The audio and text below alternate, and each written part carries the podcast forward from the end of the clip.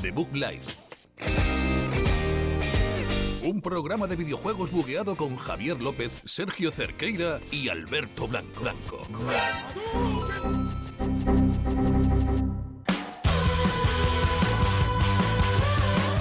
Muy buenas noches, aquí bienvenidos a The Book Live, programa número 12 en los estudios de Éxito, aquí en directo.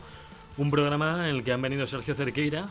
Hola, ¿qué tal, Javi? Hola, ¿qué tal, chicos? Alberto Blanco, hola. Hola, he venido por primera vez, ¿eh? Es Por la primera vez que vengo. Y yo, Javier López, aquí al aparato, que bueno, os venimos a traer un montón de noticias y novedades y el juego de la semana, como siempre. Así es, eh, venimos de un resacón, nunca mejor dicho, porque estuvimos hasta altas horas de la madrugada con ese especial de los Game Awards, que dejó bastantes noticias tras de sí, y un streaming que hicimos de uno de los juegos de esta semana. Sí, y que es el juego de esta semana, de hecho, que es Super Smash ¿Qué juego, Alberto? ¿Qué El Super? Smash Bros. Ultimate, que Javi se había olvidado de que había salido, pero hoy venimos Sí. a recordárselo. Estaba preocupado porque no sabía cuál iba a ser el tema de hoy. Digo, ¿qué tema vamos a hablar? Pues ahí temita, Smash. ahí temita para este programa número 12 de la cuarta temporada de The Book Life.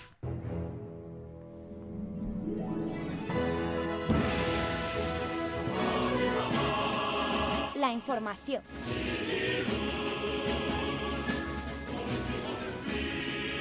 Ya estamos en la información eh, especial de que me que- bueno, un poquito, joder, ¿qué me pasa? no, no, especial Game Awards, un poco de resaca. ¿no? Como hemos dicho. es que hemos tenido una semana intensa. de Vamos a empezar, cosas. antes de, de empezar con toda la información que ha salido de la gala y eso que, bueno, ya la criticaremos más tarde, eh, vamos a repasar un poco con nuestro corresponsal Alberto Blanco, que tiene ahí los datos de la porra, la porra que hicimos la semana pasada en el programa de Es la, cierto. De la pasada semana y que se ha resuelto con un claro vencedor y triunfador Bueno, de la bueno, no noche. es tan claro, no eh, tan no- arriba, no está eh. claro. Te creas tú. Eh, estamos aquí a pie de campo con Geoff Keighley en la resolución de los Game Awards. Oh, qué Se viene arriba con el Sí, corresponsal, ¿eh? me llamas corresponsal y ya me vuelvo loco. Pues sí, eh, efectivamente ganaste tú con 10 puntos, como 10 soles. Uh. 10 puntos, pero había puntos. Bueno, Había 10 puntos. aciertos. 10 aciertos. Joder, son aciertos, ¿eh? Son- 10 aciertos. ¿Cuántos premios había? 50. No está mal. que claro, si los daban de 10 en 10, pues parecían, parecía que había menos. Parecía más. Hemos fallado Eh, mucho. Yo tuve 9, buenos Oh, puntitos, menos. Eso, eso no se lo creen. Y Javi tuvo 8. Yo no he tocado no la lo- en eso es imposible. estaba eso es de- mí. No, no puedes. Adelante el último segundo, ser. que sí. Que no, que no, que Que no. sí. Bueno, pues nada. Bueno, Alberto llevaba los puntos, por lo tanto está mintiendo como, como un bellaco. En verdad- en verdad gané yo y, yo. y ya está. Se, se lía con las cuentas, pero bueno. Lo que nadie acertó fue el juego de- del año, que fue God of War. En vez de Red Dead Redemption 2, salió ahí Cory Barlog con todo el equipo de producción de la gente de Santa Mónica a recoger el premio. Salió más gente que. Todo el mundo en shock. Salió más gente que cuando salió La La Land a por el Oscar y luego les dijeron que se sentasen, ¿eh? Además, lo, lo mejor de la noche también fue por parte de, lo- de la gente de, de God of War con ese Boy, read it, boy. Brutal, increíble. Bueno, y cuando salió Arthur Morgan a por el premio también estuvo guapísimo, ¿eh? Pero es que él habla así, ese hombre habla así. Que bueno, ya O es lo sea, que tiene, que sea su voz. Está guapísimo, pero pero estuvo su bien. voz. joder. Ya. Aún así, eh, pese a todos los datos oscuros, por así decirlo, que tuvo la, la gala, porque eh, no fue todo lo entretenida que debió ser, y aparte el ritmo No. pues flojeó, en- sobre todo en ciertos momentos, algo que cuando lo estás viendo a las 6 de la mañana puede ocasionar Hombre, sueño. Fue un poco monótono ver todo el rato a. ¿Cómo se llama? Jeff Keighley. Geoff Keighley. Joder, Geoff. Lo, lo- lo vi 200 Keighley. veces, pero no. Jeff Bueno, Keighley. que es lo, que tiene, saliendo. es lo que tiene que ser el host de la gala, que lo, lo tienes que ver. Lo único que, que se va teletransportando de un lado a otro del de, Microsoft Theater este Sí. y te vuelves un poco loco.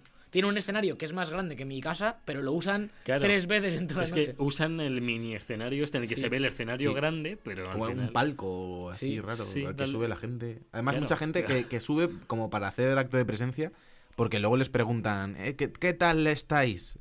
Muy bien, aquí haciendo juegos, gracias. Los juegos. Ni les Y preguntan Viva por la juegos. industria. Aún así, el amigo Geoff puede estar contento porque The Game Awards 2018 ha duplicado su audiencia frente a los datos de 2017 porque Madre hubo más mía. de 26 millones de espectadores de la gala, ¿eh? La Ojo. mitad en Fortnite, yo Y- creo. y, no se están subido. contando los que hubo en Exit FM. Eso, que hay, hay mínimo Medio. 3-4 millones. Medio. Sí, Sí, más, más o o menos. menos. Lo que no sé si queréis comentar eh, alguna cosa por hacer una pincelada de anuncios de, de la propia gala, ya que no, no sé si vamos a publicar la gala entera porque es muy larga y no sabemos qué hacer con ella ahora mismo. Está grabada, pero si alguien la quiere se la paso por WeTransfer. Estamos Eso. preparando un- una película de animación. Efectivamente. Con el audio. Entonces, Dejamos vuestros correos. y- Yo por lo menos destacar el, el remaster del Crash eh, Team Racing Ni- Tag- Nitro tag- Fuel. tag Team no, no, se Racing. llama Crash Team Racing Nitro Fuel. ¿No? ¿No hay tag ya? Creo que no. Parece que, por lo que estoy leyendo ahora mismo, el nombre es Crash Team Racing Nitro Fuel. Vale. Pero vamos, que bastante guay. Eso, lo de No, hombre, Obsidian. sería guay si tuviese la palabra tag. Si no, Si no, no sin te lo vas a comprar. no mola tanto. Y no si algo, bueno, eh, destacar la Epic Games Store, que se llevó la mayoría del crédito de la propia gala, en un poco en detrimento de Steam, que de hecho eh, varios juegos se lanzaron en propio directo, eh, como puede ser Ashen, el juego este estilo Souls que llevamos varios años viendo. Sí. Está disponible, creo que son 40 euros en esta Epic Store. Y luego el- una de las novedades más interesantes, lo nuevo de, de Super Giant Games, eh, ese Hades, que es muy bonito, que también está disponible en la Epic Games Store por 20 euros ya. Y comentar de esta, de esta tienda, que estuve el otro día me metí por investigarla un poco. Y van a regalar cada mes un par de juegos, como viene haciendo PlayStation Plus o la propia Xbox con, con el Gold y demás. Que en este caso empiezan mañana 14 y regalan Subnautica. eh, ¡Ojo! Juego que Javi, Javi. conoce bien. Oye, pues yo seguramente me. y, y me Super, y Super Meat Boy, que bueno, es un juego que prácticamente todos tenemos, pero que nunca está de más. Eh, y así cada mes, y empiezan fuerte porque este Subnautica es un juego que ha, ha tenido bastante éxito en ventas y todo, y no lleva mucho tiempo a la venta fuera del Early Access, quiero decir. Así que parece Exacto. que Epic O sea, va con todo. Decir lo último de este servicio de Epic es que eh, cuánto iba a ir al desarrollador, cuánto dinero. 88%. ¿no? 88%, Sí, de lo que no sea, lo hemos estado mirando esta mañana unos compañeros y yo eh, en la oficina y no hemos Ajá. encontrado muy bien cuánto cuesta, digamos, la cuota de entrada, porque lo normal tú cuando publicas, por ejemplo en Steam, tienes que pagar un precio para hacerte desarrollador, digamos, y ahora en Steam de hecho lo subieron para que no hubiese tanta morralla y demás. ¿Mm? Y en, la- en la tienda de Epic no, no lo hemos encontrado, supongo que, que en algún lado estará y tampoco hemos empl- empleado mucho tiempo, pero sí que es verdad que la cuota que se le da al programador, eh, vamos, al programador, al desarrollador Sí. de, del juego es bastante alta, es un, y es estándar, que es bastante Es importante. siempre es- 88. Da igual lo que vendas, por venda más o menos. Eh, a no ser que haya novedades que no me haya enterado, pero por lo que he estado Ya. leyendo, eso, y bastante, Bueno. bastante bien. Pues tú para el futuro, De todo hecho, lo hay, que quieras. hay varios estudios, ha salido la No. noticia esta semana de que varios estudios como Satisfactory, eh, Rebel Galaxy y Genesis, y Genesis Alpha One han cancelado sus proyectos para Steam y se lo han llevado toda la Epic Sí. Store. ¿eh? Vaya. Claro, estudios pequeños Claro. que necesitan mm, optimizar el- los ingresos de sus juegos, el llevarse, eh, creo que en Steam has dicho que eran 20. En Steam, no, no, no, hombre. No, no, era He oído, he oído que, No. entre, que entre tasas y eso se acaban Sí, llevando un 20. Claro, es que ¿eh? luego Los tienes un 75. El problema de Steam es que, es que vas eh, ganando dinero cuantas más ventas tienes, digamos, vas aumentando ese porcentaje y no tiene ningún tipo de sentido. Pero, los- realmente. pero lo inicial, ¿cuánto era? ¿Un 70% se lleva La base es un el 20, yo creo, ¿eh? Eh, te lo voy a mirar ahora No, mismo. Yo, yo lo vi, no, no había tanta diferencia entre el 88 de Epic con lo de Steam. ¿eh? Yo creo un 70% o algo así. No sé. No tanto, lo mira ahora. Por cierto, última reseña de Game Awards para mí. El nuevo juego de Obsidian, de Outer Worlds, que parece una especie entre Borderlands Fallout. ¿Os, os acordáis del Sí, trailer? una mezcla, sí, sí. Sí, no, no, que a mí me llama. Es de los creadores de Fallout New Vegas. Que bueno, pero no se parece tantísimo a Fallout. Tiene esos tintes de. eh, un poquito de Borderlands. Un poquito cartoon, claro, Sí, en, es que los gráficos. ¿cómo se, el- cómo se llama el- este? El cel shading. Un poco Sí. cel shading, ¿no? Bueno, veremos a ver. Va a ser multiplataforma, quizá hay la duda porque todavía no habían hecho el acuerdo con Microsoft. Entonces este juego no va a ser exclusivo de, de Xbox. Que está bien. Lo bueno es que para todos los que no estén pensando en lanzamientos futuros, sino que ya tengan sus juegos comprados para disfrutar estas navidades, eh, Sí. hay nuevo contenido aprovechando esta campaña navideña, entre ellos Destiny 2, que lanza ya el evento de invierno La Aurora. Eh, estará disponible hasta el 1 de enero de 2019. Recordamos que somos los... España somos los únicos que, que tenemos eh, vacaciones ahí hasta el 8. Porque Sí. sí, por los reyes. Decir que, en Que este llegan tarde. decir que en este evento de Destiny 2 vas a poder cocinar un montón de recetas, de Genial. galletitas y cosas, Genial. Sergio, para que lo sepas. Me gusta que me hayas puesto a mí la noticia de Destiny. Como, Es para que no sea simple para que yo. no- como para que cuele, ¿no?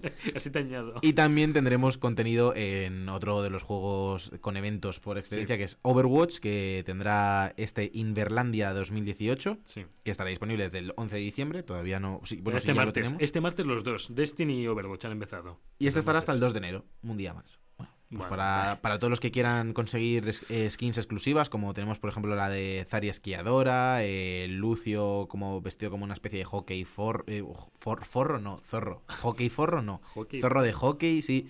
Tenemos un montón de, de skins, también tenemos eh, a Widowmaker con, con una skin de biatlón, que está, está trabajada, al Biatlón. serla franco, está, está guay porque no solo esquía, sino que también Dispara. eh, dispara.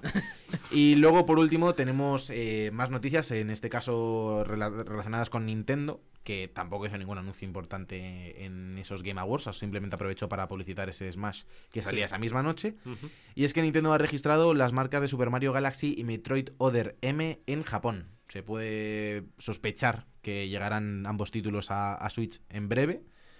Eh, hay una oleada de juegos que tiene que salir todavía en Switch. Tenemos ahora en enero esta readaptación del Super Mario de Wii U, del tradicional de 2D. También tenemos un posible Mario 3D World de Wii U que se puede adaptar. Tenemos también por delante Bayonetta 3.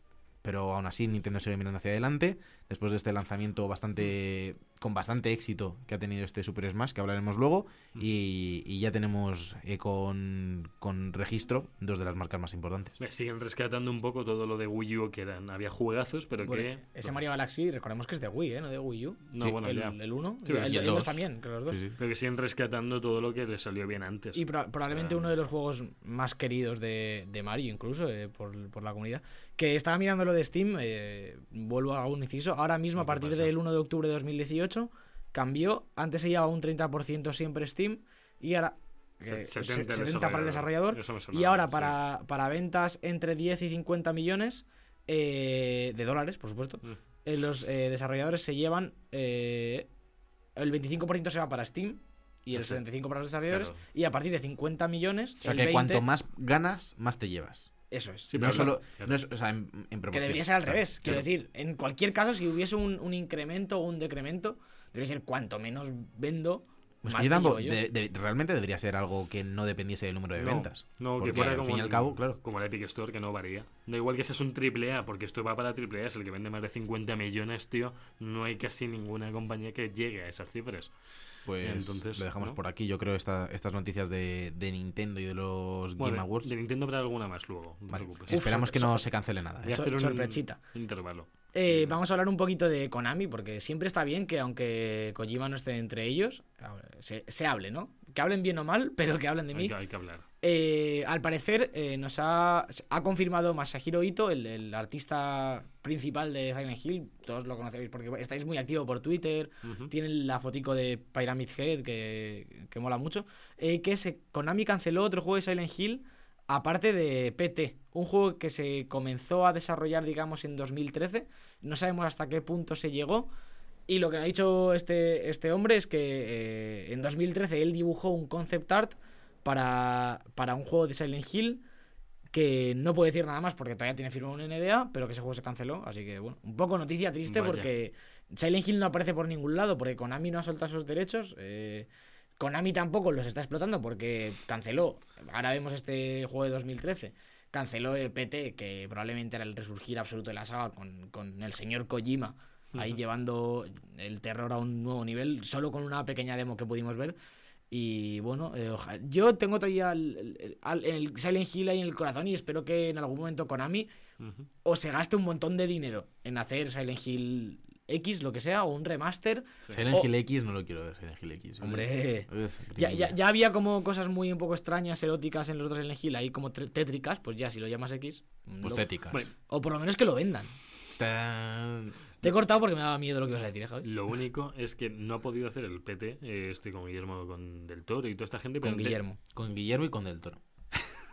La cosa es que Death Stranding, por lo que poco se ha visto... ¿Death, también- Death Stranding? Death ¿Trending topic? Death Stranding, sí. te pinta un poco, pinta muy perturbador. O sea, yo creo que intenta coger cosillas no como las que salían en PT, pero como que ha querido coger ese terror psicológico un poco también. Yo creo, a mí, yo según lo que he visto, a mí me da muy mal rollo de Stranding. Entonces, Es que eso, lo que es sobre todo es desconcertante porque es que no sabemos nada ni de las mecánicas que va a tener el juego mismamente. Entonces, mm, sí tiene pinta que es una estética un poco lúgubre, todo como muy pantanoso, como la mucha humedad, mucho Sí, barro, negro, mucha sí. suciedad, entonces no sabemos por Hombre, dónde va a Y tirar. ver los bichos estos como invisibles, que no sabemos cómo son, que, que te estaba, que el otro tenía que estar aguantando respiración para que no le, no sé, te agobiaba. No era el PT que estás agobiado todo el rato, pero te metía en una atmósfera también, siendo tan abierto todo, te metía en una atmósfera muy parecida a la de PT, que no está haciendo, no está sustituyendo con Death Stranding PT, está claro, pero...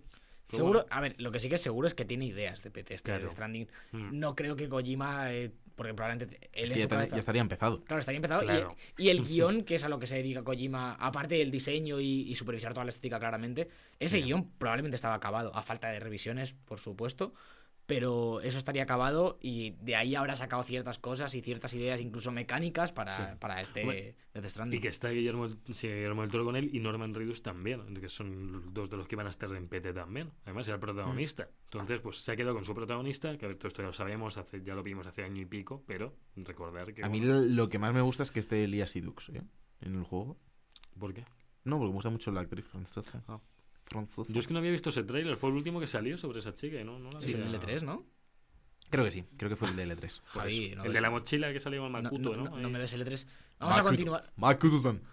con otro de los juegos eh, protagonistas de este 3 y de los propios Game Awards que tuvimos también un Sí. pequeño trailer más de historia quizás, que es Anthem, eh, lo nuevo de EA, de BioWare, Sí. que tendrá una beta, una demo, eh, habla la noticia, supongo que será beta, el, el 25 de enero de 2019 para gente que esté suscrito a EA Access o Origin Access o que... Que me tienen contento los de Access. Que me deben 17 euros. No os fiéis. No Aviso aquí. Si os, si os dicen que actualicéis la suscripción al Premier y eso, os la lían. Tened cuidado. Y luego dicen que, no- que, que eso no es así. Cuidado con ella. Pues eso, el 25 de enero de 2019, si tenemos este EA Access, Origin Access, podremos eh, disfrutar la, la demo. Y si no, el 1 de febrero, todos los demás podremos jugarla. El resto también. El 1 Sí. de febrero. Bueno. Por lo que se ha habido de la beta, uy, del alfa, que ha salido. Ha tenido más problemas que otra cosa, ¿eh? Yo Sí, creo sí, que hablaban parece bien de que ella. no es nada del otro mundo. Pues ¿eh? yo creo que hablaban bien de ella. Que de hecho todavía, No sé. todavía está disponible, me parece. eh, o hasta ayer está disponible esa, A ver, en, en franjas horarias. Después de la beta, ahí valoraremos. Yo ahí valoraré si me lo cojo de salida directamente. Porque a mí me costará mis 60 pavetes, entonces miraré. A nosotros no, nosotros nos lo regala ella. Bueno, te- tenéis el EA. No, a lo mejor me cojo el EA. No es de PC solo, ¿no? No, lo EA. tienes en Xbox también. Ah, mira, pues jugar en Xbox. para Xbox, sí, Sí. cierto. Y ya por último, eh, vamos a hablar de eh, Project Scarlet, que es la, la nueva consola de Microsoft, parece ser. Eh, yo pensaba, de hecho, lo, he- lo he dicho varias veces, que no era consola como tal, pero parece que es nueva generación. Y habla de que usará eh, una Radeon de nueva generación para ir a 4K 60 FPS. ¿Existe esta Radeon ya? ¿Existe ya esta? Te pregunto. tú Es que no especifica tampoco el, el modelo exacto. O sea, hablando de una, una arquitectura en la CPU de Zen 2 y una tarjeta gráfica Radeon de nueva generación. Y ya está. Ha sacado hace poco una serie la gente de AMD. Sí. Eh, sacan, van un poco a la parca Nvidia, una anual. eh, pero bueno, no estoy muy puesto porque realmente es que si quieres jugar a videojuegos en PC, no tienes que comprar AMD. No funcionan para eso. Y ni, ni los procesadores igual. Los procesadores si quieres editar vídeos o si quieres un, eh, streamear, sobre todo, que tienen más núcleos, los procesadores de AMD que los de Ryzen se llaman, que los de Intel. Ryzen, sí. Pero para jugar explícitamente, eh, Intel y Nvidia. Es así, ojalá el mercado fuese más competitivo y AMD en tarjetas gráficas tuviese una tarjeta gráfica más barata que Nvidia y más potente, porque eso lo único que haría es forzar a, la gente de Nvidia a mejorar más rápido y ser más competitivos. Pero las cosas son como son. Hombre, que digan que iba a haber 4K 60 frames que llevan. A ver, ya prometían el 1080. No, 1080. ¿Qué prometieron? El Full HD con 60 llevan Sí, prometiendo mucho 1080, tiempo. 60, sí. Eso y el 4K 60 es como jugar a ser Dios, ¿no? Ya. 4K 60 es una cosa. Hombre, bastante 4K difícil de 60 mover. es que han pasado 5 años, no, 6 años, ¿no? Casi ver, desde, pero- desde el 1080-60. En 6 Ya. años sí estamos altos. O sea, en, en tecnología se puede hacer perfectamente un equipo que vaya a 4K 60 frames. Sí, 1080 60 sí que hay juegos que han ido a eso. Sí, sí, claro, Metal pero Gear, por ejemplo. Pero t- tú piensas, lo que estaba pensando el otro día era, es prácticamente inminente el anuncio de una nueva generación por parte de Sony, sobre todo porque se están Sí. reservando todo. Sí. Y, y va a haber un salto generacional que no sabemos ver. Cuando sí estábamos en Play 3, yo llegué a Play 4 y sí, sí, Sí. me esperaba lo que iba a haber. O sea, me esperaba eh, el HD sí o sí, no me esperaba cosas borrosas, porque había cosas en Play 3 que Sí. se veían muy borrosas, Sí, los sí, propios sí, sí. Borderlands se veían bastante borrosos. Sí. Em, entonces, sí se, sí se veía el salto, pero ahora que vas a ir al 4K, mucha gente no tiene eh, teles 4K en casa. No. No. Entonces, lo que ver, necesitan es dar un plus de, de, de todo, realmente, no solo de, de estabilidad, de gráficos, de carga de, de que puedas meter un montón de personajes y eso para, Claro. para hacer muy shows a, a piñón. Pero el 4K 60 frames tiene que ser uno de los principales atractivos porque si no, no estaría justificado un cambio de generación. No, a ver, sí, sí que es verdad que, que de aquí a 2020 seguramente que salga que salgan estas consolas, eh, la mayoría de gente ya tendrá tele 4K en casa. Eh, porque están bajando bastante de precio. Hablando de las, eso que dices ahora mismo de las teles, yo la tele que tengo 4K ahora la compramos al mismo precio que la anterior Full HD que teníamos. O sea, ya han llegado más o menos al mismo precio que cuando salieron las Full HD. Entonces ya cada vez van a normalizarse más. se, está, se está volviendo ya bastante un estándar eh, Sí. este 4K. Pero sí que es verdad que no somos conscientes de la burrada, como dice Javi, que es un 4K 60 FPS. ¿eh? Para, para mover un en PC ahora mismo eso, hay que gastarse una pasta. Menos de 2.000 euros no te gastas para un 4K 60 FPS. ¿eh? Te hace Uy. falta una... Hay que tener en cuenta los niveles de optimización de PC comparado a lo de consola. Por supuesto, pero claro, el PC tiene muchas más cosas corriendo en segundo plano, Y no, siempre... y- y no solo eso, sino que se nota un montón que las desarrolladoras no dan el salto gráfico en PC, sobre todo en optimización, hasta que no lo dan las consolas. Claro, porque al final eh, no te merece la pena. Tienes que hacer el juego igualmente para Claro. consola. Claro. Me prefiero hacerlo una vez y tocar las tres cosas que puedo tocar en el engine, que al final, pues igual que lo tocas en un Real, lo tocas en el motor que tenga cualquier desarrolladora, que es eh, calidad de la luz, eh, número, distancia de renderizado, los volumétricos y demás, que son cosas que haces cuatro clics, por decirlo de alguna manera, y, más o menos las pones. Pero si ya tienes que meter a cantidad de polígonos, a, a r- meterte dentro de la gráfica, a reducir la carga y demás, y hacerlo dos veces no tiene ningún sentido para una desarrolladora y por tanto bajan la de PC para igualarlas. Pero igualmente, eh, ya te digo, ahora mismo para jugar en, en 4K 60 FPS tienes que tener por lo menos, yo diría que una Titan. Yo creo que la 1080 ahora mismo no te mueve en 4K 60 FPS. Depende de qué juego, supongo. Y también, también tienes que tener un procesador bastante alto porque porque tienes que tienes que tenerlo, vamos. un- Hay que tenerlo. Hay que tenerlo. Mm. Y bastante RAM, quiero decir que, que las consolas. Parece que no, porque siempre estamos que si el PC es la hostia, que si el PC es lo mejor y no sé qué. Pero una consola que te cuesta 400 euros es un PC bastante barato realmente para lo que, para lo que está muy moviendo. barato. Es que por Mm. 400 euros, algo que te mueva el FIFA Claro. a 1080 no lo encuentras. No, no, no, está claro. Está pasando también un poco con las VR, que de los 400 pavetes que salía la, la de PlayStation, lo han llegado a bajar a 200. Ojo con el trick. Yo me huelo que la Play 5 va a salir con otra generación de VR y que la gente que se las va a comprar estas navidades a lo Mm, a mí me da mejor... miedo. eh, Ojo, no le vale, no. No, pero a lo mejor se cabrean un poco porque Ya. es cuando se han democra- democratizado, aún, aún así, porque hay que recordar que otros 400 euros las VR de Sony era una ganga comparado con los 1000 euros de, de Sí, Vive y todo esto. claro. Pero, Sí, pero pero que va- ¿eh? yo creo que va a haber un salto generacional también en cuanto a VR y, y la gente que se las come estas navidades a lo mejor se arrepiente. Mientras no hagan el pack este de Play 5 hipotética, 500 pavos más 400 de gafas, porque no se van a comer un rosco con 900 euros de pack. O sea, No, un pero pack de 600 euros de pack... Eso hizo One, ¿no? Con Kinect. Tú ta- también te lo digo, que, 500 que tú te estás poniendo en una situación de que es carísimo 400 euros, que cómo se les ocurre. Han vendido una barbaridad de gafas de VR Sony, ¿eh? He dicho, Una- he dicho 900. Ya, bueno, pero es que es sí. lo mismo, te estás diciendo 500 de consola más 400 de gafas. Cuando salieron las VR a 400 pavos, vendieron un montón, pero un montón. Pero era otro momento, era mitad de generación. Ya, ya, la ya. gente que ya, que ya tenía cuatro años la Play sí se puede animar a comprárselas, pero de salida las dos cosas juntas... Y a nivel juegos es de la que más está Sí, apostando sí. por el sí. VR. Quiero decir, es la más cómoda, pero lo que Ah. digo es que si- siempre eh, te estás diciendo eso, que, a nivel de usuario tiene sentido que sea muy caro, pero no, han- no se han dado el golpe. Quiero decir, no ha sido lo que les haya funcionado Pero mal. Alberto, es No, que no, no, el problema es que esas VR sin un sin una Play no funcionan. Entonces, ¿de Bueno, claro. sirven? Claro, pero son entonces, súmale esos 400 más una para donde de reproducirlas. ¿Tú Entonces qué- te va a salir más caro. Alberto, tú que estás más metido en temas de VR, ¿tú crees, o sea, ves factible que salga Play 5 con un kit de gafas inalámbrico? Yo lo he estado pensando. Eh, no. uf. Yo no lo. No, digamos a nivel solo inalámbrico. A lo mejor sacan un widget como tienen las HTC. Porque yo Mm. creo que, que van a perder pasta si te sacan unas gafas con la Play. Porque si la sacan en pack, digamos, porque sería lo suyo, no sacarte Play 5 y a los 6 meses las gafas y venderte dos productos. Lo normal Mm. sería es el, el- el pack de Play 5 con gafas. Yo creo que serán las mismas y a lo mejor hacen una revisión para que sean inalámbricas. Pero no otro set de gafas y que las antiguas dejen de funcionar. Eso no lo veo. Claro. Sí que veo revisiones, pero yo creo que son unas gafas bastante jóvenes. Eh, la tecnología está avanzando, pero no veo que las gafas de, de Sony estén muy atrasadas, digamos, que, que hayan perdido calidad con respecto a las nuevas versiones de, pues, del- de las propias HP o, o Lenovo o HTC Vive y demás. Y tienen una buena resolución, funcionan bien y, y a Sony le están funcionando. Yo creo que van a mantener las mismas con probablemente varias revisiones y, y lo normal serían accesorios, al fin y al cabo, ¿no? Unas, unas gafas, un accesorio que le conectas al, al, pues, al final del cable, ¿no? Y, y te lo hace inalámbrico. Ya, y conectas los dos extremos y te ahorras un cable. O, o nuevos tipos de mandos. O no sé.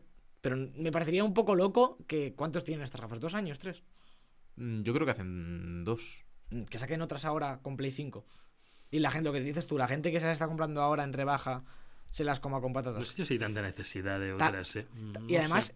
Eh, es como si, si sacas una consola, le haces 20 juegos y la tiras y sacas otra. Es un poco lo que ha pasado a Wii U, pero vamos a ignorar ese No, caso. No, no, pero Ki- Kinect fue así, ¿eh? Kinect tuvo el V1 y el V2 fue el que venía con la One, ¿eh? Y el otro sí te servía, pero no igual, no era igual de No, potente. no, no, el V1 no valía para la One, yo creo, ¿eh?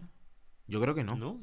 No, de hecho, porque, porque 360. sobre todo de salida recuerda que Kinect era obligatorio en One, ¿eh? Bueno, que eso fue... 500 Yo euros, iba a decir 100 que- euros más que la Play 4 y era obligatorio Kinect. Play- Eso fue claro. una de- un- uno de los problemas de Kinect fue que era obligatorio. Que mucha gente no, que no quiero no Kinect. quiero Kinect. Pues eso se la pegó bueno, al principio. Yo espero que Play no haga eso, que no haga un pack obligatorio porque se la pega. Yo lo que pienso es que tiene muy, muy pocos juegos realmente VR y menos juegos buenos aún, porque ya te digo, yo que creo que merezcan la pena gastarse 30, 40 euros por lo que cuesta un juego de VR y los que no cuestan más son este Moss y Astrobot, los que me vienen a la cabeza ahora mismo. Resident 7. ¿no? Sí, pero Resident Astro- 7 no ah, es para jugar en VR, Tú, ¿eh? tú- tú te ves mucho rato jugando Astrobot.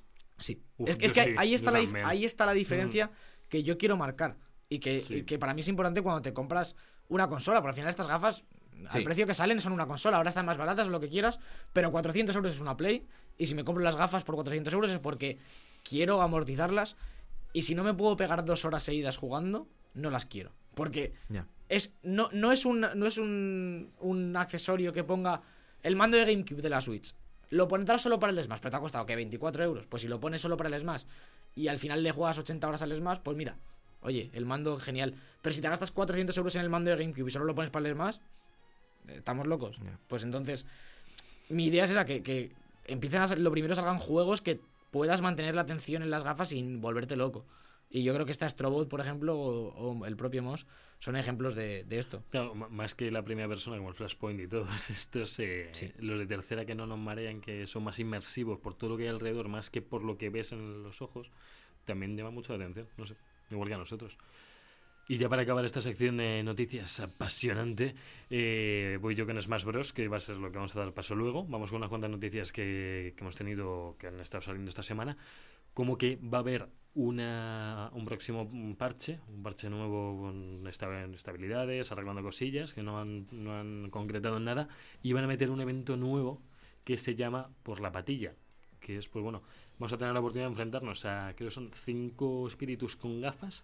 Sí, estaba ya, ayer lo estaban anunciando ya. Por la patilla. Dice, dice la, la expresión, dice lo que nos propone. Los personajes con gafas son las estrellas invitadas del tablero de espíritus. Gana el combate para obtener más goldones de lo normal. Es que goldones se me hace súper raro decir, es la moneda del juego. ¿Ah, además, sí. Fíjate que he jugado unas cuantas horas y me acabo de enterar. ¿En serio? Sí.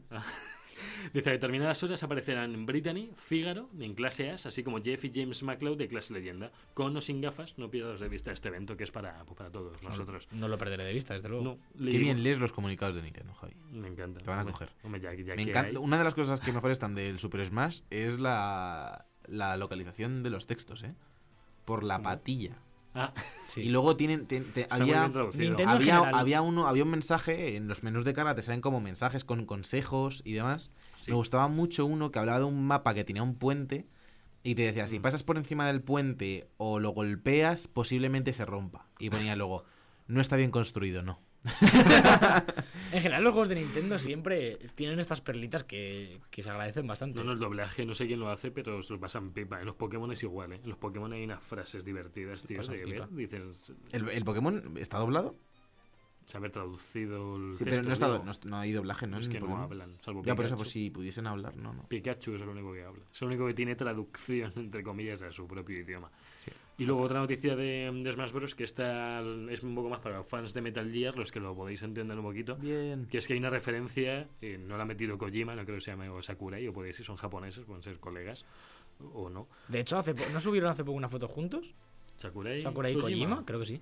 Bueno, que- bueno, a ver, Snake realmente, que vale que era Konami, pero Snake. seguramente que el hijo, bueno, Big Boss, que es el, bueno, el Big Boss, ¿no? El que Snake. El que está es Snake, Solid Bueno, Snake. el caso es que el espíritu que han No, metido... el que, eh, creo que es- está como también como skin de Big Boss, ¿eh? Es que ¿Sí? tiene un montón de skins. Sí, de sí, sí, yo he los- luchado contra Big Boss. Uh, mamá. Qué guay. Bueno, Te da el, un poco igual, la el verdad. espíritu, el espíritu de esta saga Metal Gear es Paz Ortega Andrade, que salía... Hay, hay más de un espíritu de Metal Gear, ¿eh? También está Meryl, está Otacon. Sí, hay bueno, varios. Yo hablo de este justo, que es el que ha dado un poquito Vale, de vale, polémica, vale. que sale tanto en Metal Gear en Peace Walker como en Ground Zero, sale en ambos juegos Sí. la chica. El caso es Y en que el 5. eh, la chica es como espíritu que tiene su habilidad es que tu personaje empieza la batalla con una bomba. Y bueno, eh, ya sabíamos que en el Metal Gear 5, en- al comienzo, en el prólogo, En, decir, el Ground Zero, sí, de hecho. Ground Zeroes, eh, la chica tenía metida dentro una bomba Sí. principio. Bueno, es algo que, que habréis visto, en- se ve en los trailers. o sea, Sí, no es el Sí, primer minuto, además, de, del Ground Zero. Bueno, es cuando, No, no, no, no, es cuando no. huyes. Es el último. Ah, bueno, es que es tan No, pequeño. Es justo el final. Es verdad, es verdad. Es tan pequeño. que empieza por el principio. O sea, por el Es tan pequeño que no se la pasa. Te- te- te. Pues el caso, la coña de macabra un poco es ese, que empieces el, este con una bomba, que es justo la que lleva ella en el pecho y te sale el Paz Ortega Andrade. la llevan en la tripa. Realmente la bomba. Sí, es cierto, pero sí, no el pecho. Sí, es, eh, es un detallito, porque si no, que vas a meter de paz? Eh, no sé. Debe- deberían de haber metido el Fulton, algo con el Fulton, con Snake. Sí, voy a flotar más lo, o lo algo. cierto es que no he desbloqueado a Snake y Yo todavía tampoco. voy un poco comido y es lo que más quiero. ¿Es de los últimos entonces? No, no, no. Es, aleatorio, ¿eh? eso no. Lo de los personajes, en plan, los de la historia van en orden. Pero ahora no puede ser aleatorio porque yo los estoy desbloqueando en el mismo orden que te salieron a ti. Los espíritus, decís. Creo que no, eh, creo que. ¿Los personajes o los espíritus? Los personajes. ¿Los personajes? Pues yo creo que son aleatorios, ¿eh? Pues No, yo lo estoy desbloqueando no. en el mismo orden que tú. Van igual, Porque- porque- te lo dije. Van igual que en el Japón. Igual que se bloquearon en Japón, lo han traído ¿Y tú aquí. no tienes a Snake todavía? ¿Tienes Sí, 51 yo tengo personajes? Snake ya, ¿Y por qué sí. acabas de decir que no? No, hablaba en el ¿Me modo estás de mintiendo? espíritus. En los espíritus. Ah, los espíritus tienes vale, otro plantel. vale, vale, vale, y yo sí, ahí sí, no sí, sí, sí. Yo creo que Javier no tiene ningún personaje, no está mintiendo, no tiene el juego, lo ha ahora, hablaremos, ahora hablaremos del, pero ¿tú has jugado con Snake? En el modo normal, sí. Sí. ¿Has sí, ju- ¿Tiene alguna, eh, alguna habilidad del Fulton? sí, las ve arriba.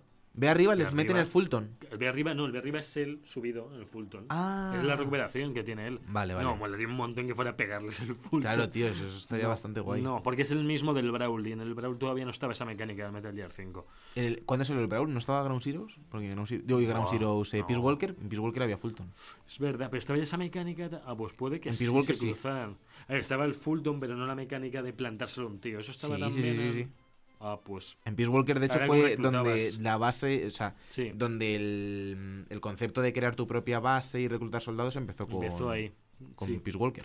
Y ya por último, la última noticia, que es otro personaje más que ya sabemos que, aparte de la planta piraña, que va como incentivo de los que hemos comprado el juego, que sale en febrero, tenemos un nuevo Ah, personaje. ¿todavía no la tienes? Es hasta febrero. En febrero la desbloqueas y en febrero te la dan. Ahí va. Te mandan el correo de ya tienes opción a descargarla, te mandan el código, lo descargas, pero hasta febrero no, no se puede jugar con ella. No entiendo.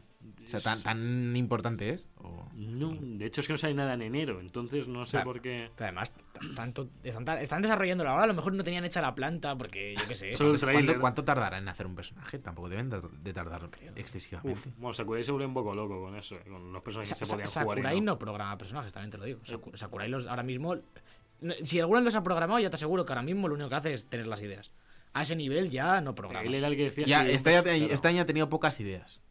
Que estén todos.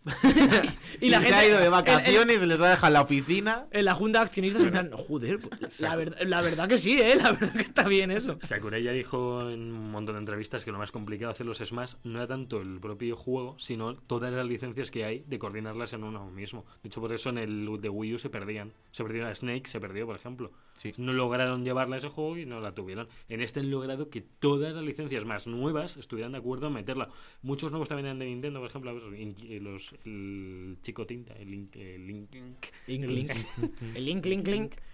los de Castlevania, por ejemplo, ahora no, sé a quién pertenece ahora De mismo. Konami también. También, Konami. Pues con Konami tiene una Sí, tiene un par de convenios con Konami, con Capcom. Y luego, eh, claro, y luego todo lo que es Nintendo, pues lo facilitan. Rid- claro, Rid- Ninte- sí, Rid- no, lo de Nintendo no tienen, Claro. no tienen ningún problema. Ridley, por ejemplo, que es de Metroid, pues está, y ya está. El, el que llama la atención es un personaje de la saga de, de Atlus, Atlus, ¿verdad? Atlus, Atlus. Atlus. Atlus, eh, Persona 5, que nos han metido a, a este, a Joker. Está bien. Eh, Al Joker. Ostras, no sabía que era de Persona 5 el Joker, ¿eh? es mejor que lo del prólogo este de Gracias por Metal reventar, Gear. Alberto, es que, Estas oh, píldoras que nos metes. Bueno, que va a ser el primer personaje del, del pase de batalla. Eh, Joker, de que es el prota- protagonista de Persona 5. Que aquí, bueno, mis colegas de Persona 5 estaban muy contentos de que me metieran a este. Y hombre, molesta que no lo hubieran sacado con el juego, claro. Pero. Eh, eh, lo que molesta es que cueste 6 pavos cada personaje. Eso es, 6,99. eso es lo que molesta. 6,99, 25 euros todos. Te ahorras 5 euros. Sí, un personaje. 6 por 5, sí, un personaje. Me Bueno, parece un pelín Han, empe- han empezado potente con los personajes. Ya en el otro, Bayonetta, Ryu, Cloud, ya eran personajazos, ¿eh? Pero cuestan dinero. Pero es que me, me parece Con lo que un cuesta el poco juego. excesivo, claro. Es que un DLC que sea Joker de Persona 5, o sea, no sé. O sea, a la gente que ha jugado Persona entiendo que le haga mucha ilusión, pero al resto... Es que- Y tampoco puedes quitar uno clave para que, para que realmente se motive la compra, porque la gente se quejaría. Claro, tienes que meter varios. Quiero decir, si, si vas a aña- si es un DLC tienes que añadir y tienes que meter por lo menos cinco. Yo que sé, cuando ves el, el, el pase de batalla, como se llama en Dragon Ball Fighters, ¿cuántos habrá? ¿20, 20 y pico personajes entre todos los DLCs? Y otros. Ah, sí, han añadido un montón en DLC. ¿Sabes lo que te digo? Que al final Eso fatal también, ¿eh? No O sea, sé. gente como Broly, como Vegeto están en DLCs, tío. Ya. tú sí que eres un vegeto. Esto, estos por lo menos son nuevas licencias que han conseguido también. Que, es, que Atlus no pertenece a Nintendo. Entonces han tenido que negociar, oye, vamos a meter a este y costará pasta, seguramente por eso. Es increíble Imagino. cómo hemos llegado a aceptar los DLCs. Sí. Bueno, en De hecho, eh, lo voy a contar muy rápido no, ¿eh? tenemos que hablar de, de Super Smash Bros. y estamos aquí en las noticias. Tenemos que hablar de Kevin. Bueno, estamos ya hilando un poco. como tres tema, majaderos. Pero eh, la semana pasada tuve una presentación en clase de presentar videojuegos en plan enteros bien, con una presentación, con un plan de negocio y demás, digamos, eh, de cara a mercado. Y no había ni uno, eran todos, eh, sí que es verdad que eran juegos enfocados a web o a móviles, pero no había ni uno que no tuviese monetización por micropagos. Es decir, En tu clase. en mi clase. El, el Hay mío, incluso el mío. Elitistas. Hay elitistas. Entre los que te encuentras. Estoy entre que ellos. quieren sajar a la gente año tras año Entre tras lo que os año. encontréis vosotros. Muy bien, muy bien. Pero es la- para que veáis la, la importancia que tiene ahora mismo el micropago y el DLC en la mayoría de juegos del mercado. Nosotros no lo vemos porque estamos eh, enfocados siempre o sea, Hmm. a los juegos AAA que, que salen a la venta por 60 pavos. Pero la mayoría de juegos del mercado se financian a base de micropagos. Hmm. Que son todos los juegos de móvil, todos los juegos de eh, free to play y demás. Base- es que es, es más de la, de la mitad de los juegos del mundo. ¿eh? Yo todo lo ahora free to mismo. play. Sí, me mira Fortnite. que es una. Fortnite solo con skins, ni siquiera cosas jugables. Pero es que mira, Fortnite- con- mira, mira el claro. Fortnite ha llegado a tener un pack de Play 4 y Xbox One y de Switch. de. Que cuesta más que la sin- consola. así de- siendo un free to play. Claro. Es que es de coña. Pero es que mira el propio Clash Royale, o el nuevo juego de los creadores, el. Uf, ese el Brawl Brawl Stars. está bien, ¿eh? No he jugado yo- casi, yo he hecho pero un par de lo, lo he partidas. instalado. Está bien. Y al final son juegos gratuitos que se gestionan por micropagos Sí. y nadie se queja. Es No, poco- no, no, además como te, como te sale gratis entre comillas, dices, bueno, pues le meto algo que me pueda gustar, como no me he gastado dinero, Claro. juegan un poco con eso. La gente en el LOL, como era gratis, decían, pues bueno, ¿cómo me compro Era, una era y es, ¿eh? para Sí, un- sí, sigue siendo gratis. Ver, Eh, Hasta hablaba, con, sé. hablaba con un presente pasado de estos que valen para todo. Yo me gustaría que en la presentación hubieses, eh, hubieses puesto una foto Javi y mía y hubieses dicho, estos lo pagarían. Y si hubiésemos O, una, una foto vuestra y, y decir, esto es lo que hacen los micropagos. Por y entonces ya la gente no. quiero un mini montaje, si podéis, con la- las cabezas del Smash, nosotros tres en ellas. En A ver, sí, los- alguien, alguien lo hará seguro. Pues chicos, si os parece, dejamos este, este tema de Super Smash para irnos al nuevo Smash. O sea, eh, eh, cambiamos mucho de tema. A mí me parece. De- ¿Te parece? Alberto, ¿te parece? No. Pues nos parece a todos entonces, a todos los que importamos en este podcast. Vamos a hablar de Super Smash Bros. Ultimate.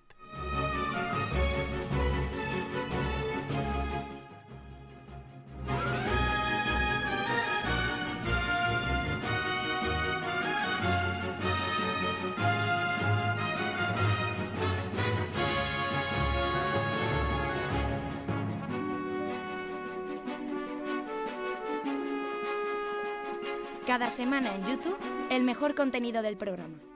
Como el segundo disco de los DVDs, pero mal.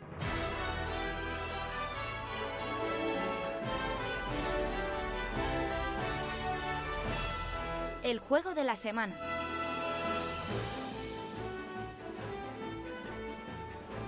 Pues ya estamos, ya estamos aquí con el juego de semana. Te quejas mucho de mi si os parece y tú dices siempre pues ya estamos. O sea que va a haber No me bronca. señales con esa salchicha. Poned ¿vale? la cámara. Va a haber bronca. Se está quitando la camiseta, Sergio. En la charleta hay hostios. Ya os habíamos traído un poquito las noticias, el Smash, pero es que ahora viene más fuerte todavía porque estamos en el juego de semana, entonces... A ver, yo veo dos opciones. O empezamos a hacer un análisis tradicional del juego, o dejamos que Javi empiece por una cosa muy particular y luego ya hablamos de más. Ya, ya. Háblanos, Javi, de el por input lag al pulsar la A en el modo arcade. Pues os iba a hablar de algo muy concreto. pero- Ah, sí, sí, sí, sí. Tenemos la oportunidad, siempre tengo que empezar así, de grabar nuestras propias músicas para los escenarios que queramos. Y te puedes hacer una lista con el musicote que quieres que suene en cada Pero, pero, sitio. ¿cómo, ¿Cómo grabar? O sea, ¿Grabar tú? O sea, no, no. Pero no entres pero- O al sea, tú puedes, puedes hacerte playlist. A hacer una playlist para luego el escenario. Vale, hablemos, hablaremos luego de eso. Yo me hubiese gustado más la otra función de grabar tus músicas de. Poner ahora- Y de, y de poner un escenario mega currado y tú solo estás oyendo. un Bueno, puedes, puedes sacar de aquí el trozo y hace falta que grabéis la vuestra. así está. Sí. El caso es que están casi todos los temas, bueno, están todos los temas principales de los Smash. Y está el del Brawl, el de Jigglypuff, Alibaba y todo esto. Alberto, si haces un juego, mete esa función, por favor. Es que me estoy imaginando abrir, abrir el Smash y que empiece a sonar. Así, así como lo estoy oyendo ahora. Bueno, no sé si te acuerdas, una vez te mandé un vídeo de YouTube que se titula My Friends and Me This at 4am. Sí. Que es un hombre que se puso el Crash Bandicoot 2, quitó el sonido y dobló todos los, todos los ruidos. O sea, era, era como. Cada vez que cogía un. Este, sí, y hizo todos los sonidos. Si podéis buscarlo. Todo por además. Así se empieza un análisis. Eh, y ahora vamos a hablar de Super Smash Bros. Ultimate, el nuevo juego de, de la famosa saga de Sakurai. ¿Cómo es? Sí. Masahiro Sakurai, ¿no? Es, por ejemplo, Por ejemplo. Masahiro Podría, mola. serlo, podría no serlo perfectamente. Masahiro le pega. Pero ya está. Sakurai, eh, como ya sabréis la mayoría y los que no sepáis os lo contamos, eh, incluye todos los personajes que ha habido en todos los Super Smash Bros., eh, incluido Javi, Repetidos, además. eh, todos los escenarios, Yo estoy. incluso algunos nuevos, tanto personajes como escenarios, como este Ridley, Wink Link. Link Link, ¿quién más hay nuevo? Javi. Es Inky Link. Ink Es Link. Ink, Inkling. Inkling, acabado en Así se va a llamar el Inkling. Inkling. este. Inkling. Inkingle. Vale. Bueno, personajes como ese. ¿Quién más hay nuevo? ¿Tú lo sabes? los de. Castlevania. Los de Castlevania, los, dos, Simon y. ¿Cómo es el otro? Simon y Richter. ¿Garfunkel? ¿No? Vale. Richter, creo que es. Eh, hay alguno más todavía. Bueno, van a pegar los fans de Castlevania. es que Javi va dentro del Smash y lo estoy aquí poniendo a prueba y no. no. Es que no me Eh, acuerdo, es que he jugado dos veces con ellos. No- Bueno, eh, lo- yo creo que el- lo más importante de este juego, quizá por donde vamos a empezar, es la cantidad de contenido que ofrece y la cantidad de modos de juego, digamos, nuevos que hay. Simon y Richter. Ya Richter ya lo he dicho. Richter, ojo a la escala que tiene. Buena escala. Buena escala. La escala Simon no es tan buena. Y el otro, el cocodrilo, que se me ha Ah, eh, King Ki- Ray Cool. Está guay, eh. Cool. Hay una pelea en el modo historia que es, que es contra el cocodrilo este, pero gigante. ¿Es King, el King. Are Cool o King o cómo es? King King K Rule? King K King Rule? K. Rool. King K. Rool. King K. King. Rule. King K. Rool. Que Que está es- que es muy el- gordo. es el Un cocodrilo con mucho Me, me- sobrepeso. me gusta mucho Google que siempre con mucha función yo he puesto en Google King R cool y me ha puesto aquí King Carrul. En plan, esto es como- aquí es como se dice, amigos. No la líes. Eh, tenemos por un lado ¿Cómo pasa de la felicidad a la seriedad? a la tristeza. Pasamos triste. por otro lado porque Tenemos los modos Smash, ¿no? De toda la vida, que Javi los conocerá mejor que nosotros, pero es- al final, cuando te metes en la pestaña de Smash, son los modos clásicos, ¿no? Torneo, eh, Smash libre, Combate ¿no? Sí, libre. o sea que Versus, ahora han metido un montón. Y el especial, que también es. El especial ya estaba desde el Mili. Ya no es el anterior. Yo solo sé desde- El Smash especial ya estaba desde el Mili. Puedes personalizar velocidades, pesos, fuerzas, todo esto lo podías cambiar. Luego tenemos el modo arcade, que para Sí. los que no lo hayáis encontrado todavía está donde pone cajón desastre, por si sí, un poco por los si, alguien, por si alguien no lo encuentra, porque lo más probable es que no hayáis entrado ahí y hasta ahí está el modo arcade. Por eso se llama cajón desastre. sí, modo de juego ahí. Eso es, co- debería ser la colección. Ya, ya estaba, pero no os sorprendéis tanto, ya estaba en Wii U, ¿eh? Pero que me da Sí, pero igual. el cajón desastre está bien que estén todos los espíritus y eso, pero el modo arcade. Que los espíritus no están ahí, los espíritus están no, en no, no, espíritus. está hablando de otra cosa. Ah. Espíritu pone espíritus. Ah, es verdad, y que está- pero en el cajón desastre hay algo de, de el tocar ca- opción, en, algo el cajón opcional. desastre está lo de las músicas, Eso, lo de las músicas. está sí, sí. lo de lo de volver a intentar eh, que Sí, a veces cuando Lo de la puerta esa, la puerta. sí, que eso también te lo digo, que hay, ¿Eso qué es? hay alguien que no lo encontró. La puerta para reintentar los me- combates para desbloquear Pero Personajes ¿eso personajes. está siempre o solo está Veces. eso está a veces. Yo es que todavía no lo he visto, eso. A mí no, Cuando sí, acabas sí, un combate, haces un combate y sales y casi siempre está. Ah, pues yo no lo he visto todavía. Bueno, y luego ahí tenéis el modo Pero arcade. separa por colores, porfa, para que la sea más visual. ¿vale? Buah, pues Claro, no. en rojo. En rojo está Smash, en Smash. verde están los espíritus, en azul el cajón desastre y en amarillo el online. Y ya está. Es que es súper intuitivo. Sí, sí, bueno, increíble. El- que el modo arcade ya estaba y luego la mayor novedad quizás es la pestaña de espíritus, que es la incorporación más, Nueva. más grande de este juego. Tenemos por un lado el modo aventura, creo que se llama, que es la historia, que es larga de narices, ahora hablaremos Es un poquito de ella. muchísimas 12 fases. horas. 12 horas. Aprox. Yo creo, yo creo que más, eh. Yo, creo que, más. si te los quieres eh. hacer todos, es más. Uf, y las dificultades de algunos que te obligan a irte ¿Es y más? volver en. Eso es más de lo que es tú más, piensas. es, es- más, es más dificultad. Y luego tenemos también, aparte, el tablero de espíritus, que es un poco. eh, bebe todos estos juegos de hoy en día de desbloquear cartas y demás, pero a la manera Nintendo, digamos, cada cierto tiempo aparecen un número de cartas de espíritu que te indica el nivel que tienen y demás, y para un poquito quiénes son, y tú le das, luchas contra él, y no solo esto, cuando acabas de luchar contra él, si le ganas, aparece como un minijuego de dispararle a través de un aro, no sé si lo habéis hecho Sí, ya sí, lo he hecho. que es bastante complicado porque va toda leche el aro si no utilizas los modificadores Muy y loco. tienes que darle para conseguirlo, si no tienes que repetir gastando moneda del juego hasta que le das o lo pierdes. Sí, yo así conseguía a Meryl. Strip. De, de, sí, a Meryl Streep, de El Diablo Viste de Prada The Game, que salió para NES. Y así la Yo, desbloqueé. yo quiero dar un consejo a toda la gente que esté desbloqueando espíritus, ya sea dentro de la historia o fuera. No os dejéis llevar por vuestro corazón, porque el otro día entré en una tienda de las de la- el modo historia, que venden espíritus. Ujú. Estaba Pira de, de Xenoblade Chronicles 2. eh, tenía, no sé si eran 3 o 4 estrellas por 9.000 pavazos del juego, que son unos cuantos. Me, vendí unos cuantos espíritus porque me faltaban como 2.000. Dije, la compro, la co- increíble Pira, mi waifu. Y no, no sirve para nada. En plan, haces más daño ayudantes. ¿Para qué? Uf, y hay muchos La usado una vez, pero eh, ahí la tengo, 9.000 eurazos, es más... Pero no leíste la letra pequeña. ¿no? ¿Para qué? Era Pira. eh, eh, Yo creo digo- que la parte de los espíritus es más por coleccionismo Sí, que sí, por sí. utilidad, porque yo luego cuando he jugado arcade nunca pongo que haya espíritus. Claro. Siempre pongo, nada, saco a pegarse y, Y en, el, co- y en el competitivo profesional, porque sabemos que en el online se pueden usar, en el online lo que haces bus- eh, puedes decir que busques según ciertas reglas y es un poco flexible, pero bueno, te encontrará cosas con espíritus, pero en el competitivo hardcore, digamos, en el profesional, no creo que jueguen con espíritus, ¿no? Supongo, porque sería una desventaja, digamos, o si juegan con espíritus, No, todo el mundo acabaría claro, jugando con no, los mismos. no, o que- Sí. bueno, depende, tu, depende de tu estilo, ¿eh? No puede- Pero es que esto te no pasa en todos los ver. juegos. Te pasa en todos los juegos porque en- supongo que en el Rainbow Six será igual, en el LoL, dependiendo de la temporada, hay mil millones de personajes y se juegan los 10 mismos todo el año. Digamos, pues, eh, Hmm. eh, y en el Overwatch Sí, pero en, igual. en el LOL tiene- o sea, tienes que cambiar las runas así, dependiendo si juegas ADC o Sí, support, Claro, pero al por final ejemplo. son unas runas que, eso, son estándar durante toda la temporada para, a lo mejor eso, habría un espíritu, tres espíritus para ataque, tres para defensa y tres para velocidad, por ejemplo. Pero ¿cuántos espíritus hay en el juego? Mil, a Mil. lo mejor. Hay justos mil. Mil. sí. Mil Hay espíritus. mil espíritus. Madre Es mía. que es absurdo, porque yo digo, a nivel competitivo se usarían tres de cada tipo como mucho. Pero ya te digo, en el LOL o en el Overwatch, dependiendo de la temporada, está más fuerte un personaje a otro, y ese es el que se juega, y ese personaje tiene unas runas y no las cambia prácticamente nadie en toda la temporada. Entonces, Pero puedes llegar a tener los mil o si los vendes ya no los puedes volver a conseguir. Supongo que los podrás volver a conseguir, porque te podrán Sí. salir en el tablero de espíritus otra vez. Sí. yo Madre sí mía, vaya a locura. Que, que esta es otra, en el tablero de espíritus aparecen todos o solo los que no tienes. Digamos, te puede aparecer uno que tienes, digamos, activamente, no que hayas vendido, sino que tienes activamente en tu biblioteca. Yo creo que no se repiten, ¿eh? Es- el no, tablero no se es que tampoco, tampoco A ver, lo- no, tengo, no tengo ni... Bueno, a lo mejor sí tengo 100, pero... Yo creo que no tengo ni 100. Porque además Yo he vendido 100 no bastantes. tengo, tío. ¿No? Yo 100 Yo no. 100 no tengo tampoco. A ver, yo juego menos que vosotros, así que yo tampoco entonces. Es que 100 son muchos. Son muchos, ¿eh? eh. 100 unos, unos cuantos espíritus. Teniendo en cuenta Pero que consigues 50, a lo uno por pelea en el modo Claro. historia. ¿Has hecho, más, ¿Has hecho 100 peleas? ¿Qué? Yo no, ¿eh? ¿Cómo? ¿100 peleas? ¿Estás peleas? diciendo que has hecho 100 ¿Estás peleas? de coña, Sergio? Estás de coña, tío. A mí realmente es, es mi primer Smash y me está gustando muchísimo. Real- Yo no pensaba que me fuese a enganchar tanto. Buena forma de este introducirte porque es muy completo. Coge lo mejor de todos los Smash. No ya por los personajes y escenarios que están todos, sino porque han hecho un modo que mola. ¿Sabes cómo lo llamaría yo? Como tiene todo, le llamaría Ultimate. Este es, Ah, muy buena idea. es buena idea. Es muy buena ¿Cómo, idea. cómo se nota que entiendes, eh?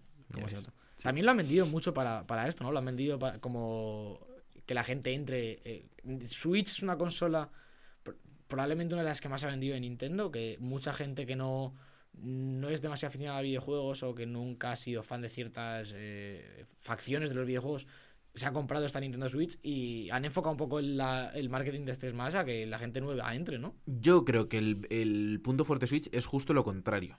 Que la está comprando gente que... O sea, mucha más gente que sí que juega videojuegos. ¿Tú crees? Sí, Y lo que le sí. pasa a Nintendo es que la Mm. mayoría de consolas las compraba gente que solo, juga, solo se compraba Solo esa consola. Solo a Nintendo. Entonces eso Mm. está- te está permitiendo que juegos como este Smash, que es mm, bastante más hardcore Sí. eh, que otros juegos más casual, eh, te permita que haya muchos más jugadores. Entonces mucha gente, para mucha gente es el Claro. primer juego de Smash que se compra porque a lo mejor eh, un jugador que pasa muchas horas jugando a juegos competitivos no se metía a jugar a la Wii.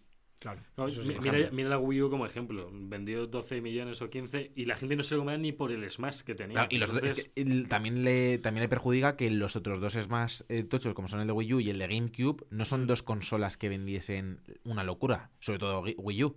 Porque No, GameCube, Wii U ta- no. Wii U, o sea, GameCube vendió, pero en España no vendió. No, no, no, es, una, es, una, muchísimo. es una consola que, no- que aquí en España yo recuerdo que no se hablaba a un nivel... Perjudicada también por el formato de los discos que utilizaba, Sí. estos discos pequeñitos que, que, que, era un formato raro y mucha gente no compraba tampoco por eso, porque era también más difícil de piratear y demás. Eh, también te digo que hay como dos públicos muy separados dentro de esta Nintendo Switch y como que es un público muy inteligente porque, eh, por ejemplo, eh, el otro día hablando con Alba, eh, su sobrino tiene la Switch, un- creo que tiene 10 años, y en plan no es un jugador experimentado obviamente, y tiene la consola, pero por ejemplo este tipo de juegos, rollo Splatoon, Smash, no se acerca, como que no quiere jugar a esos juegos.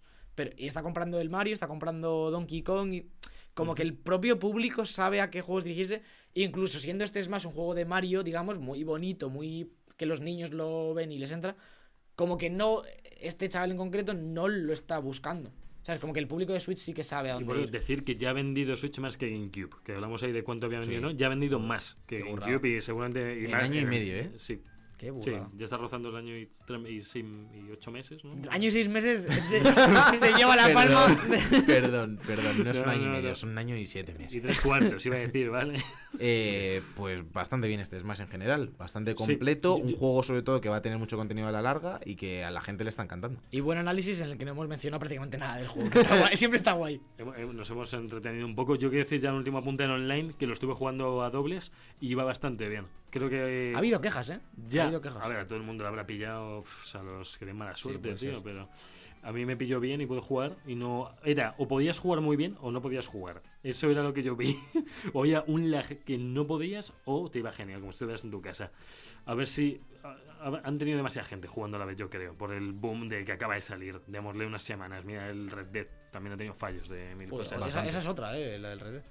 Pues Yo chicos, bien, ¿eh? Voy a traicionar a mi instinto, no voy a tararear una música para cerrar la sección, escuchamos un poquito y nos vamos a los jueguicos.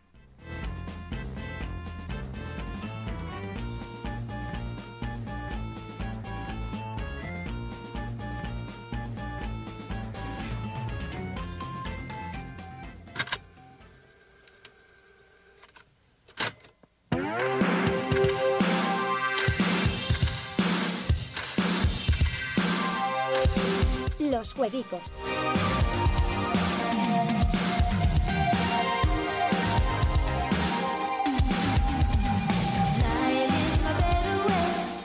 Y ya estamos aquí en los jueguicos. Esta semana viene muy calmada. Uf, mallas y calentadores, eh, con esta música. Yo llevo, Mamma puesta- mía. yo llevo puestas ambas cosas. Vamos a empezar por, por los del día de hoy. Eh, jueves 13 de diciembre sale. Voy a dejar el primero que tengo apuntado para el final porque le quiero dar un poquito de importancia. este, este gris tan flojo que has puesto. Voy a dejar este primero para el final. No, no, se refiere al color de la letra. ¡Ah, qué boni gris! No Bueno, había pues vamos a empezar por el lanzamiento. mía, de- Va- vaya dos, de- vaya dos. Uno diciendo que lo deja para el final, el otro menciona el juego y el otro se cree que no está... men- No, no, no, es fatal. que yo estaba hablando de que él en la letra del Drive lo ha puesto muy gris. Sí, el- la muy letra, gris y no- flojito. Me No, gusta, me gusta ese gris, me gusta, yo lo Y veo bien. justo- Ejercita la vista, Pero bueno. esa la probabilidad que había de que el primer juego de la lista se llamara Gris, tío. Pues, Juegón, ¿eh? pues- Juego en pues- español. Si estuvieses puesto en, en lo que hay en tu país, es, es un juego que está desarrollado aquí en Barcelona que es Bueno, precioso, pre- pero a niveles locos, que cuesta solo 16 euros y que ha salido para PC y Nintendo Switch, que yo me lo voy a comprar con el dinero que tengo yo ahorrado de los puntos My Nintendo, más bien que más. Pero el nombre, Perfecto. el nombre tiene que ver con el juego. Va, el juego es... Es eh, tiene arte de Conrad Búscalo, Roset. búscalo, es increíble. Es un juego sobre todo con un arte de acuarelas y trazo fino que es increíble. Increíble. Y Dicen además, eh, Ah, ya. es un juego que no es demasiado largo, es un Lo he visto.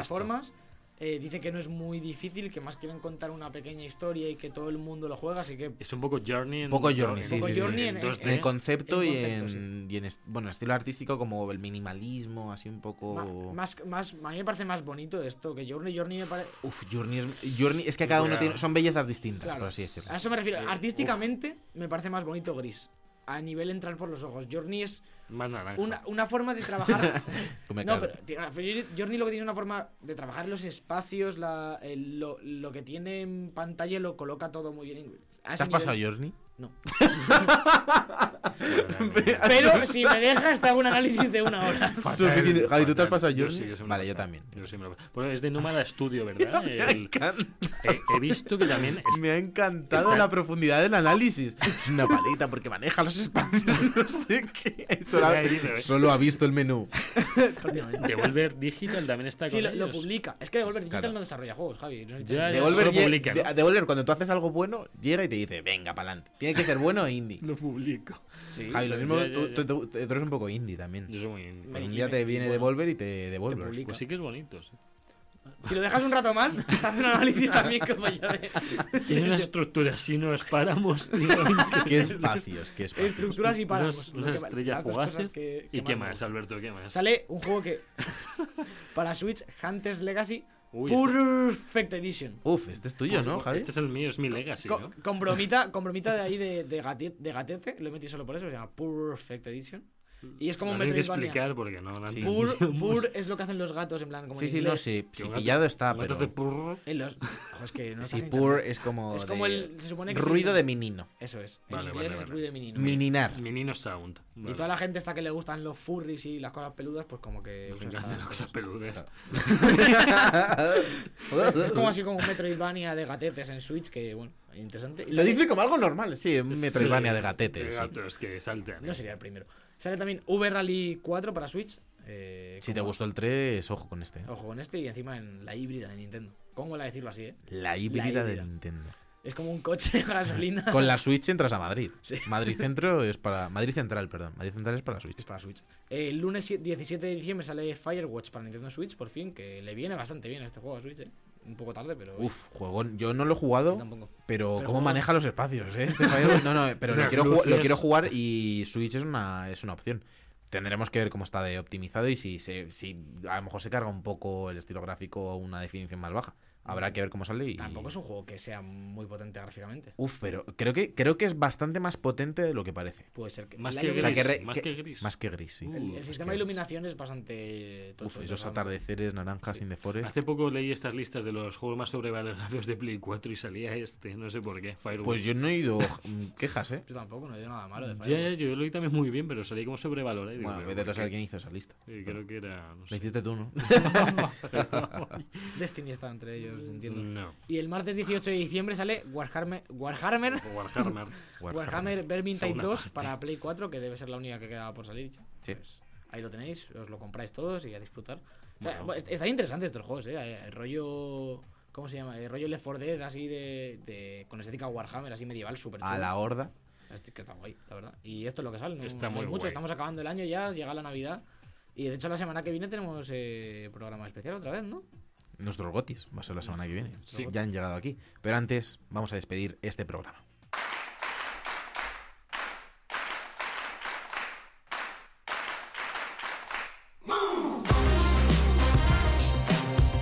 Y hasta aquí este decimosegundo programa de la cuarta temporada de The Book Life. Ha sido un placer estar con vosotros, Javier López. Es un placer siempre y además cuando estamos ya tan cerca de Navidad y se respira ya ese espíritu navideño. Sí, en Navidad no te duchas. ¿Por- Es- ¿Por qué? No, no, porque lo he respirado. He respirado tu espíritu navideño, que no es de los más... Eres un poco grinch. Sí, pero huelo, huelo como a malvavisco. Huelga. Huelga a malvavisco. Muchas gracias por haber venido, Alberto Blanco. Siempre es un placer. Si no vengo yo, no vienes tú, pues he traído hoy. Bueno, pero Un día de cada 20. claro, uno, Uno de, de cada uno de dos. cada dos me trae Claro. y él lo, lo dice como lo si. Fatal, fatal, fatal. cada vez que, me traigas, que te traiga lo voy a decir. La semana que viene no me voy a traer ni mi coche. Yo vengo en Uber y tú te buscas. Y yo vengo detrás del Uber corriendo. Os recordamos a todos que nos podéis seguir como siempre en Twitter, en Facebook, en Instagram, en las redes sociales de Éxita. que la semana que viene estaremos también este jueves de 9 a 10 haciendo nuestros gotis. También que podéis continuar con un poquito más el programa este extra en Debug TV, en, en ese canal de YouTube que tenemos. Y que en el control técnico ha estado Carlos Fernández, yo soy Sergio Cerqueira y nos vemos la semana que viene. Hasta luego.